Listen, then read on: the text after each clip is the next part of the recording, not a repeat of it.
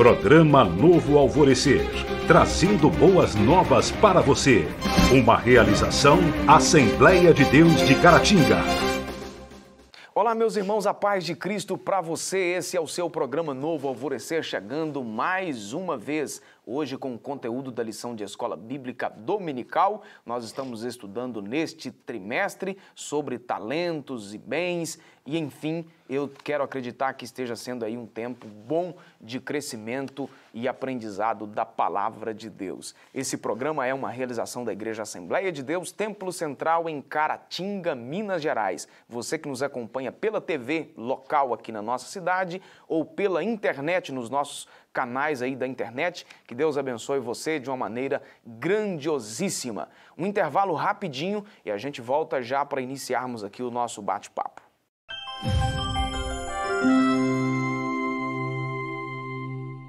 Continuando o programa novo Alvorecer de hoje, Joás mais uma vez aqui Estaremos juntos aí no nosso bate-papo. Bem-vindo. Amém. Lição de número 3 que estaremos estudando neste próximo domingo, dia 21 de julho de 2019. Mordomia da alma e do espírito é o tema da lição.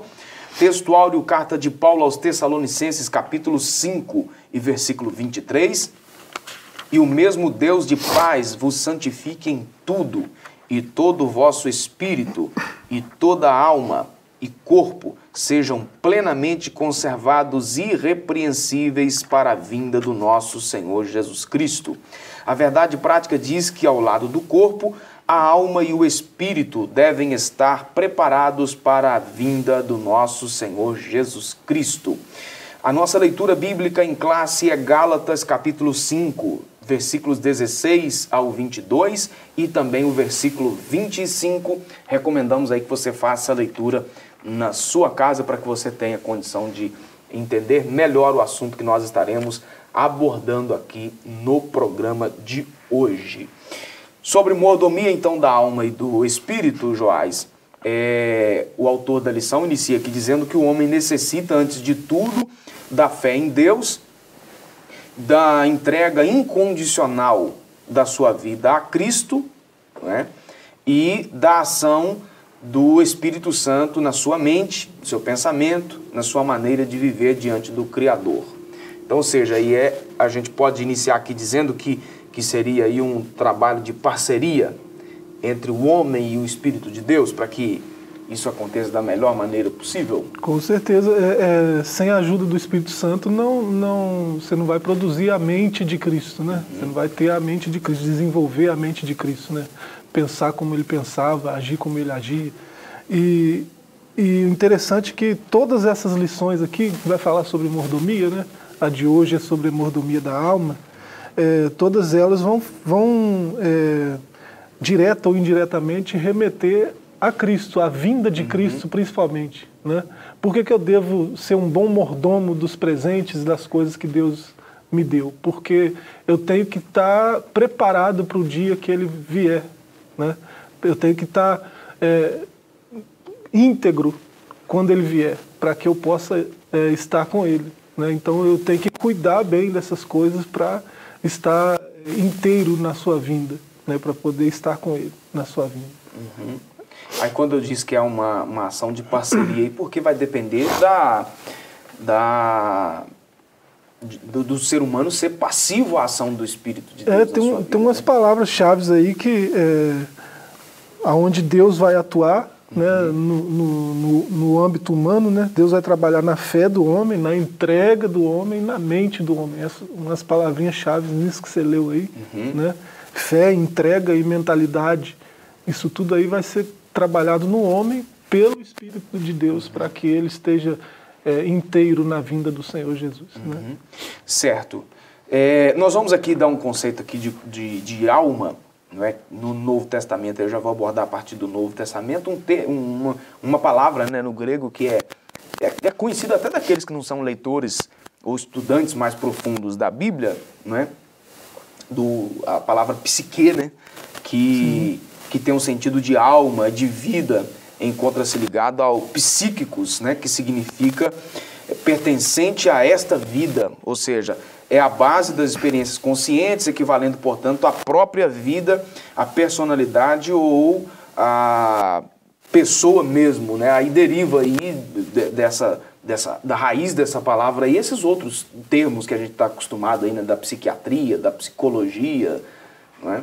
É, é, eu prefiro até é, esse, pra, quanto à definição, né, o significado de alma, esse base das experiências conscientes, né, é uma definição melhor do que alma, que depois, logo em seguida, vai ter uma outra definição aí, a sede das, das emoções e dos sentimentos, uhum. né? É, que, é, que aí é o, é o o ponto de vista teológico, né? Só te Isso. cortando e citando aqui o que, que o autor diz, que a alma é a sede, então, disso aí que você acabou de dizer, das emoções e sentimentos, com, baseado aí no Marcos texto. 14. Né? Exatamente, no Marcos 14, 34, uma fala de Jesus quando ele estava expressando aí angústia, né? Porque tem gente que acha que Jesus não, não viveu essas coisas. É, né? Jesus sabe. Está triste não é? Jesus sabe na prática o que, que é todas essas questões aí da, dos aspectos da natureza humana. Você vê na Bíblia Jesus ah, é, angustiado, com fome, com sede, cansado, não é? chorando. São aspectos da natureza humana. Não é? Então Sim. não dá para diminuir a humanidade de Jesus dizendo que ele não sentiu essas coisas. Então, Marcos 14, 34, a minha alma está profundamente triste até a morte. É, e, e Jesus fazia citação até de um, de um salmo. Né? Ele citava bastante os salmos nas uhum. suas pregações, né? É, e ele faz referência à alma aí. É, mas você ter como, como sede da, da, das emoções e dos sentimentos, você pode confundir isso com uma outra coisa que aparece muito na Bíblia, que é o coração, uhum. né? É, que na Bíblia é a mentalidade, né? onde, você, onde esses processos se desenvolvem, né? sentimentos, emoções é, decisões, né? É, pode haver uma confusão aí do que, que é coração e do que, que é alma. E uhum. o texto bíblico fala das duas coisas.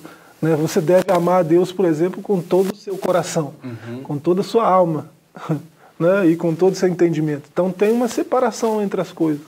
Né? É, e às vezes a gente pode embolar um pouco isso aí.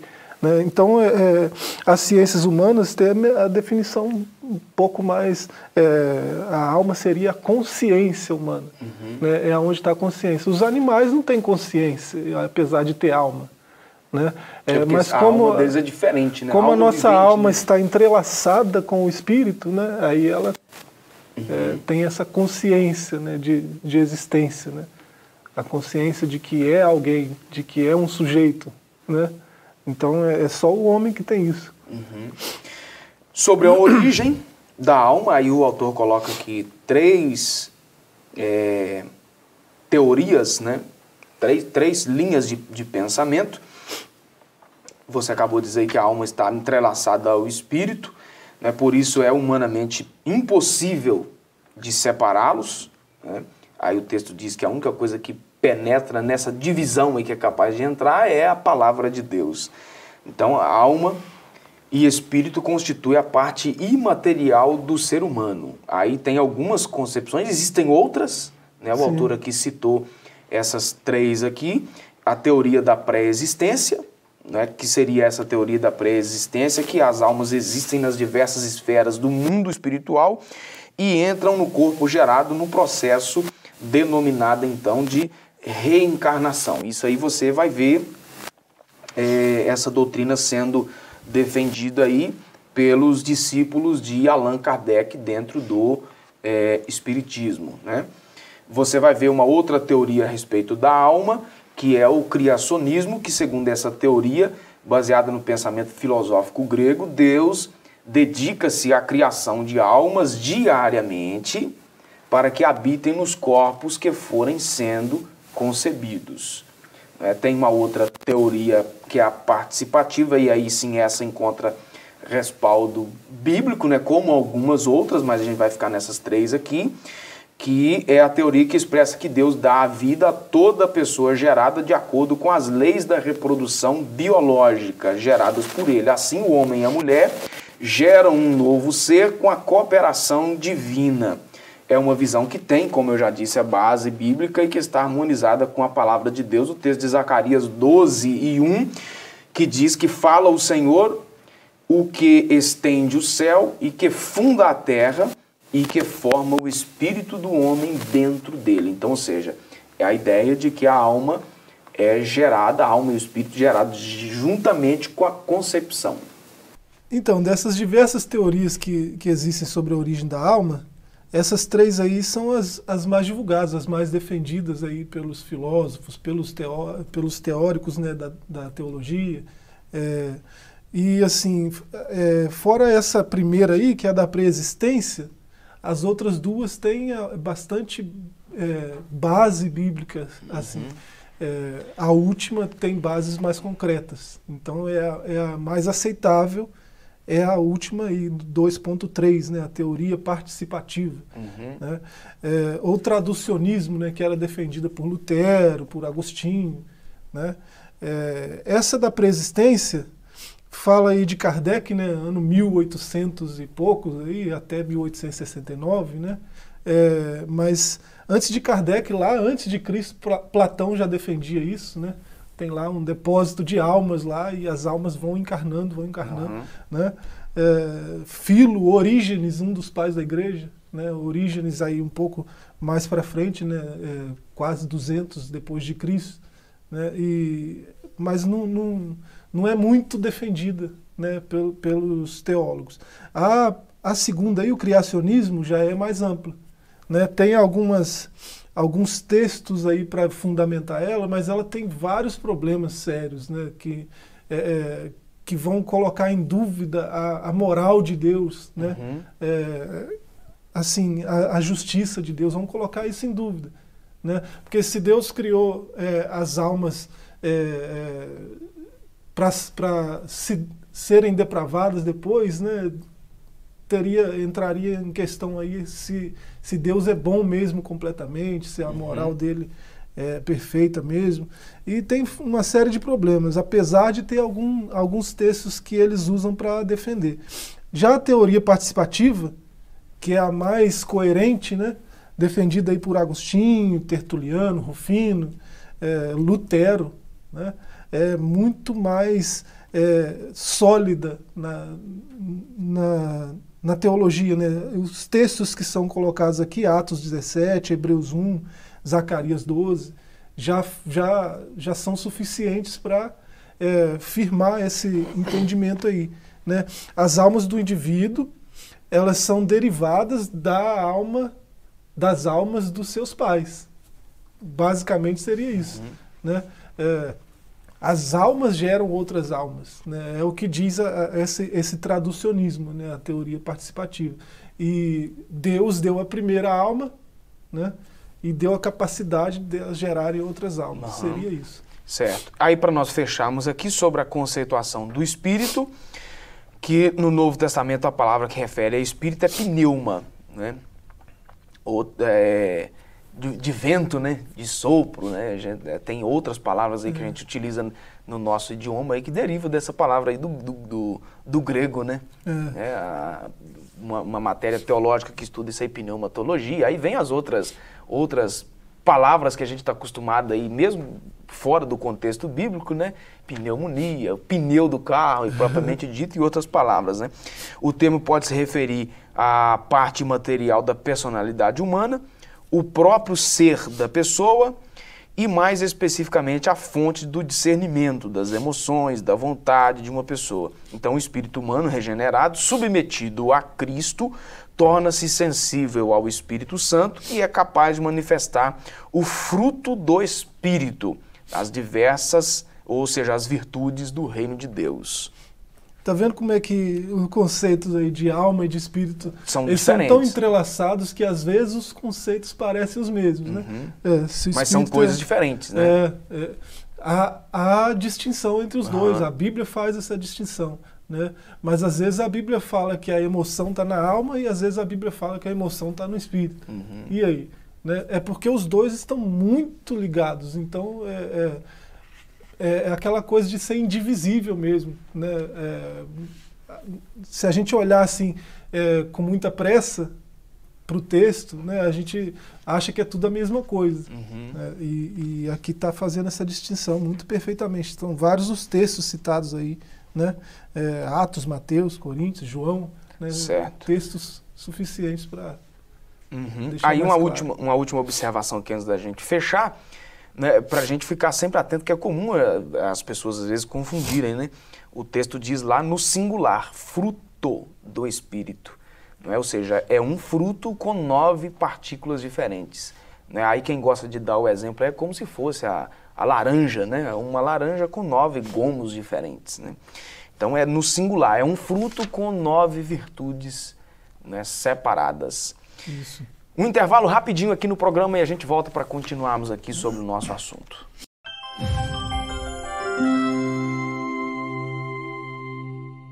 Continuando o programa Novo Alvorecer de hoje, o segundo tópico da nossa lição, onde nós vamos abordar agora sobre a mordomia da alma propriamente dito. Nós fizemos no bloco anterior algumas definições aí, né, dando o conceito do que, que é alma e o que, que é, é espírito, e nós vamos agora fazer isso aí abordando aí a questão da mordomia então da alma e finalizaremos no terceiro tópico sobre a mordomia do espírito. Nós já afirmamos que o, né, o ser humano, aí de maneira pelo menos aí meio indireta, né?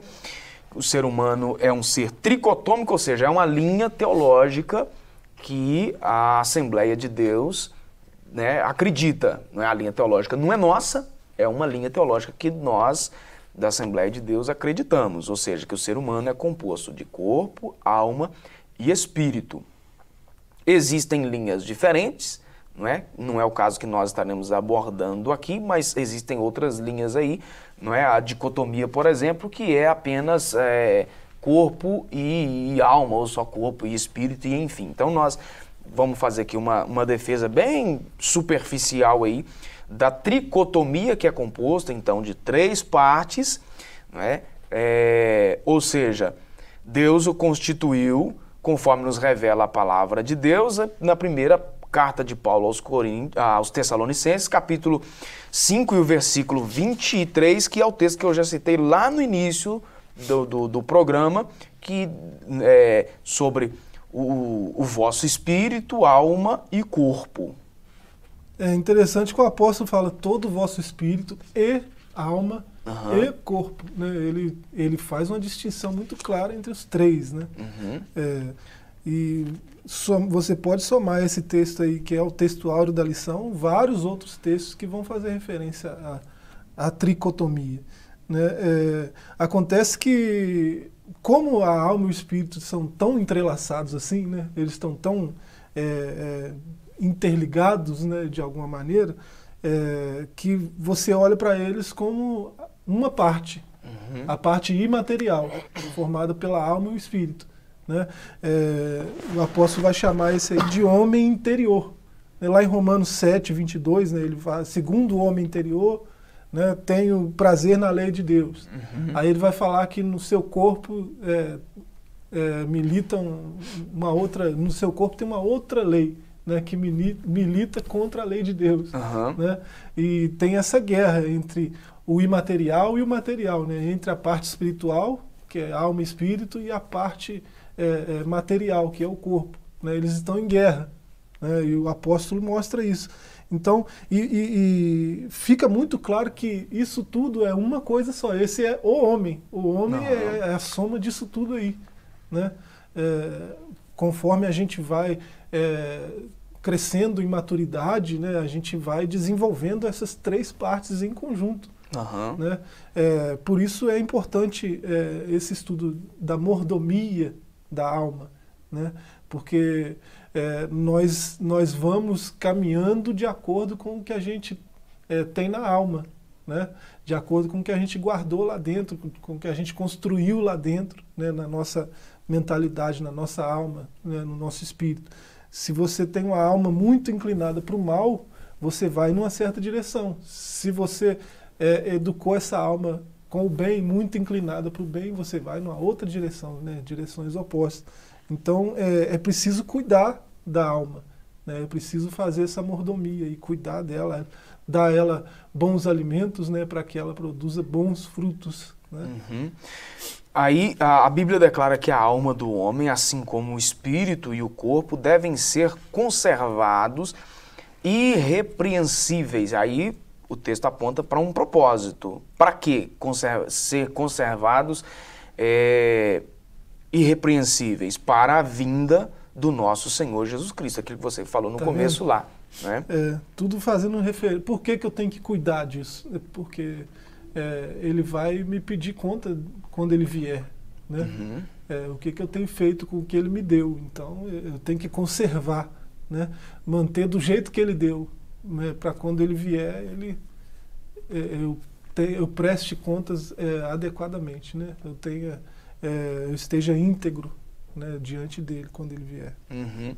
Aí de que maneira que você vai cuidar disso? O autor cita aqui três maneiras, três formas de você cuidar da alma. Não é? Primeira coisa, olhando para a necessidade da alma, que é isso? Sendo a necessidade que inclui a emoção, pode ser satisfeita no relacionamento com Deus. A alma precisa de refrigério espiritual e da presença divina. Salmo 23, 1, 2 e 3, é um texto conhecido. Também no Salmo 43, o salmista diz: Como o servo brama pelas correntes das águas, assim suspira a minha alma por ti, ó Deus. A minha alma tem sede de Deus, do Deus vivo. Então, diríamos aí que a, a questão do, dos problemas emocionais né, do, do, do, ser humano, a questão aí da alma doente e, e, e tantos esses problemas que a gente né? Cada, cada dia que passa parece que a, a, tecnologia, esses negócios tudo que vão surgindo ultimamente, a, a facilidade do ser humano de comunicar, nada disso consegue resolver. Tudo isso é bom, mas não consegue resolver os problemas básicos da natureza humana. Diríamos aí que o ser humano tem problema cada vez mais sério com a alma porque falta essa, essa ligação aí com o Criador? É, a, a alma aqui aponta algumas necessidades da alma, né? É, e a, essas necessidades são é, quase na totalidade emocionais, né? É, esses salmos que são citados aí né, é, vão fazer referência a, esse, a, essa necessidade emocional, né? A alma ela precisa de relacionamento, né? Ela precisa ser nutrida de um relacionamento com Deus né? porque é de Deus que ela veio. Então ela precisa, é, é, não, não vai ter nada que vai preencher o espaço desse relacionamento, que deve ser o relacionamento com Deus. Né? Então, é, é, como o salmista disse, suspira, como a, como a corça suspira pela água lá, né? É, a, a, alma tem sede de Deus. Né? Isso é, é, é um conceito até geral. Né? Uhum. Né? Toda alma ela vem de Deus e ela suspira voltar para Deus, ela uhum. anseia voltar para Deus. Aí, né? Nisso aí, por isso que muita gente acaba não se satisfazendo, porque vai procurar satisfazer as necessidades da alma em outras é. fontes, né? Aí as emoções não vão ser sadias, né? O medo, a angústia e depressão e um tanto de emoção aí, é, destrutiva né, é por conta dessa falta de relacionamento com Deus. Uhum. Né? É preciso voltar à origem. Né? Outro cuidado com a alma é a santificação. É, a alma necessita de um viver santo. Aí o texto de Paulo aos Tessalonicenses, capítulo 5, versículos 22 e o 23, não é? O, o 23 aí é o que já citamos lá na, na leitura do texto áureo, né? Abstende-vos de toda aparência do mal e o mesmo Deus de paz vos santifique em tudo. Todo o vosso espírito, alma, corpo sejam plenamente conservados irrepreensíveis para a vinda do nosso Senhor Jesus Cristo. É, o texto áureo aí de novo, né? É, você se abster do mal é, é, se abster também da aparência do mal, uhum. né? É, para você manter a saúde dessa alma, né? É, a saúde emocional é a saúde da alma. Né? Então, é, você só mantém essa alma sadia se você se afastar do mal, uhum. né? ou de qualquer coisa que tenha aparência de mal. Né? Porque mesmo que uma coisa não seja é, é, substancialmente mal, se ela tem aparência, né, ela pode te causar danos uhum. emocionais. Né? É, então, é, isso aí faz parte do, do, processo de santificação da alma. Santificação é separação Né? É, quando você se separa do mal, de tudo que é mal, você está santificando, né? está se separando. E por fim, a santificação até dos pensamentos. Né? Como sede das emoções, dos sentimentos e dos pensamentos, logo a mordomia da alma deve zelar por tudo o que preenche o pensamento do cristão, conforme ensina Paulo aos Filipenses, capítulo 4 e versículo 8. É, Filipenses 4, 8. É, você vai ler, né? Sim, vai citando aí que eu acho que. É, aí vai, vai fazer referência ao coração, né? A, a, aquela sede dos pensamentos, né? Que a gente falava. O Senhor, ele, o Senhor, ele diz em Mateus 15, né? No verso 18, 19, que o que o que contamina é o que sai do coração do homem, né? É o que sai da boca, que sai do coração. Ele fala que do coração procedem os maus pensamentos, morte, adultério, prostituição, furtos, falsos testemunhos, blasfêmia. Ele dá uma lista de um monte de coisa ruim que uhum. sai de dentro do homem, uhum. né? É, e se saiu lá de dentro, alguém colocou isso lá, que é o próprio homem. Né? Uhum. Né? Então você tem que ter cuidado com o que você coloca dentro do pensamento, né? Zelar certo. pelos pensamentos. Aí é o texto que ele, que ele cita aqui, eu apenas cito o texto e a gente encerra o, o, o bloco, ele diz, usando essa, a, a, forma de abordagem de Paulo, Filipenses né? 4, 8, né? É, quanto ao mais irmãos, tudo que é verdadeiro, aí ele vai repetindo esse tudo que é, né? Tudo que é honesto, tudo que é justo, tudo que é puro, tudo que é amável, tudo que é de boa fama, se há alguma virtude, algum louvor, nisto então pensai. Pensai. Pensai. É. Ou seja, é alimentar o pensamento com aquilo que é bom.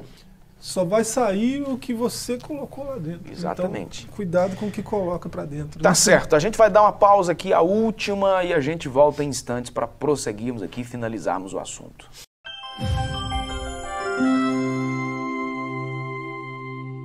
Continuando o programa Novo Alvorecer, agora para fecharmos aqui o último bloco e o último tópico da nossa lição. Falamos aí nos blocos anteriores, dando a distinção aí do que é alma e espírito. No segundo bloco nós falamos sobre como cuidar da alma e agora finalizaremos aqui sobre o cuidado do espírito espírito. E uma das coisas é andar em espírito. Deve o cristão, então, procurar fazer isso, ou seja, na submissão ao Espírito Santo. O texto de Gálatas 4,16, Paulo diz que digo que andai em espírito e não cumprireis a concupiscência, ou seja, os desejos da carne. Então, andar em espírito é viver em obediência à direção do Espírito Santo em todas as áreas da vida é aquela luta que a gente falava que o apóstolo faz referência o tempo todo, né? Uhum. Da, do carnal com o espiritual, né? Existe essa luta. É, e, assim, para vencer essa luta, vence quem está mais forte, né? Se você andar em espírito, uhum. né?